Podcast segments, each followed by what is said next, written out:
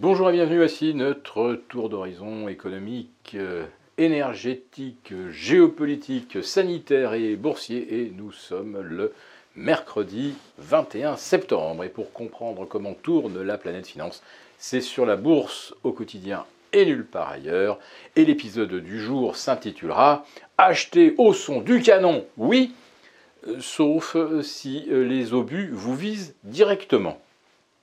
Alors nous sommes bien le 21 septembre.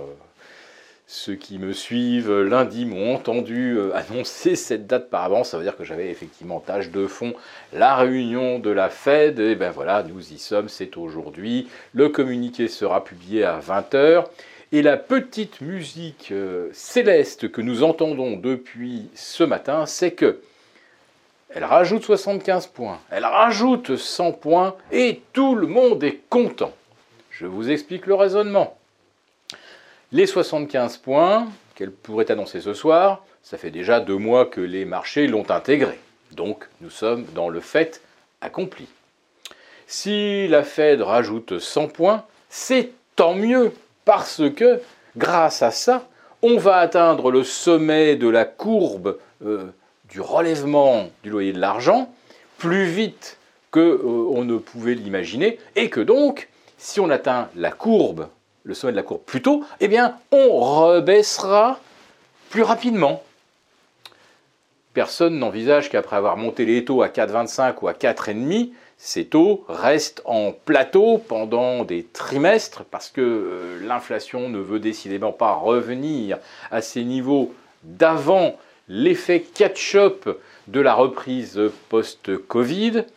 Et je peux vous dire qu'avec euh, le coût de production de l'électricité qui va rester très élevé en Europe, parce que malheureusement nos centrales euh, nucléaires en France ne vont pas repartir de sitôt, on va continuer d'acheter du gaz très cher, bref, je ne vois pas l'inflation retomber euh, fortement euh, dès le premier trimestre 2023 et tendre rapidement vers les 3%. Donc les marchés se trompent. Peut-être en imaginant que les taux, une fois montés rapidement, rebaisseraient tout aussi rapidement. Mais voilà, c'est le raisonnement qu'on vous présente. Mais euh, que la Fed tire au canon de moyen calibre, le canon de 75, ou du gros calibre, calibre 100, euh, tout ça n'est rien en fait en regard euh, de l'autre décision que la Fed a à prendre, qui est de poursuivre ou non euh, la réduction de son bilan, le fameux quantitative tightening. Parce que ça, en fait, pour les marchés, c'est l'élément fondamental. Si la Fed maintient le retrait de liquidité à hauteur de 95 milliards de dollars par mois, tandis que l'État américain s'enfonce dans toujours plus de déficits, rappelez-vous que Joe Biden a promis euh, quelque part de, racheter euh, la dette étudiante. Je ne sais plus, c'est à hauteur de 300 milliards de dollars. Enfin bref, c'est des sommes absolument colossales. Donc, qui va financer le déficit américain si ce n'est pas la Fed qui achète des T-bonds, mais qui au contraire en vend? Elle va en vendre à qui? Et à quel prix?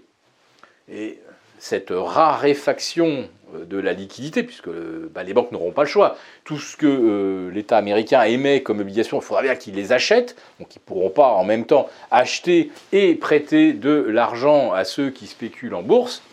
Euh, si la Fed va au bout de son projet de réduire de 1000 milliards, par exemple, la taille de son bilan à l'horizon de l'été 2023, eh bien, cette raréfaction de la liquidité a beaucoup plus d'impact qu'une hausse de taux qui, comme le disent les commentateurs ce matin, est de toute façon anticipée et euh, on va dire que quoi que la Fed décide, finalement, on, considérera qu'elle a pris la bonne décision.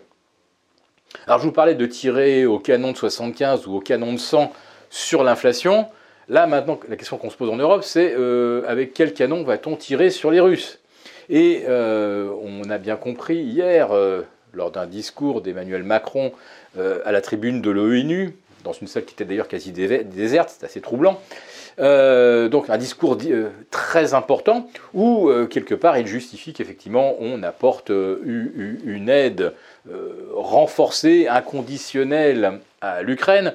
Et comme vous avez Ursula von der Leyen qui tient le même langage, mais également Annabelle Baerbock, la chef de file écologiste en Allemagne, qui est aujourd'hui ministre, hein, bien sûr, qui s'exprime donc officiellement et qui dit que on demandera tous les sacrifices possibles aux Européens du moment qu'on soutient l'Ukraine. Et là, euh, on pourrait soutenir l'Ukraine en lui livrant 50 chars Leclerc. Alors, c'est déjà un tiers de ce qu'on possède comme chars. Euh, on enfile un tiers, on se retrouve un petit peu à poil. Question défense, hein, pour dire les choses. Mais surtout, euh, si ces chars Leclerc rentrent euh, en action rapidement dans les prochaines semaines euh, pour former un, pilote, un opérateur de char, un conducteur de tir. Il faut des mois.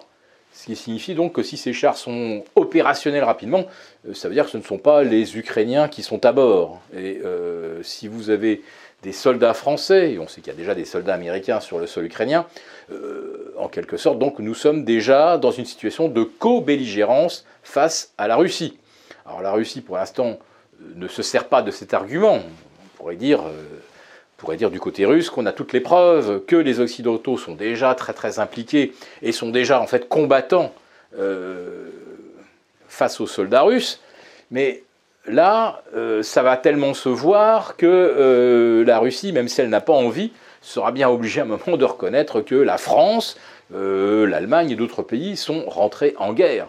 Alors, euh, est-ce qu'on mesure sur les marchés ce que peut signifier de se retrouver en guerre avec la Russie enfin, C'est quelque chose d'absolument invraisemblable. Euh, et pendant ce temps-là, eh bien, euh, la guerre continue entre l'Arabie et le Yémen, etc. Et là, tout se passe bien. Il faut dire que la France, là aussi, fournit les armes qui vont bien à l'Arabie saoudite. Donc euh, les marchés aujourd'hui, euh, je ne sais pas s'ils se maintiennent en lévitation, euh, s'ils ont fumé quelque chose, mais véritablement là, c'est le cas de le dire, là aujourd'hui on achèterait au son du canon, mais attention donc comme je le disais dans le titre, si les obus sont dirigés sur vous, il est peut-être plus prudent de se mettre aux abris. Si cette vidéo vous a plu, n'hésitez pas à nous mettre euh, un pouce et rendez-vous vendredi avec nos abonnés pour le live du vendredi.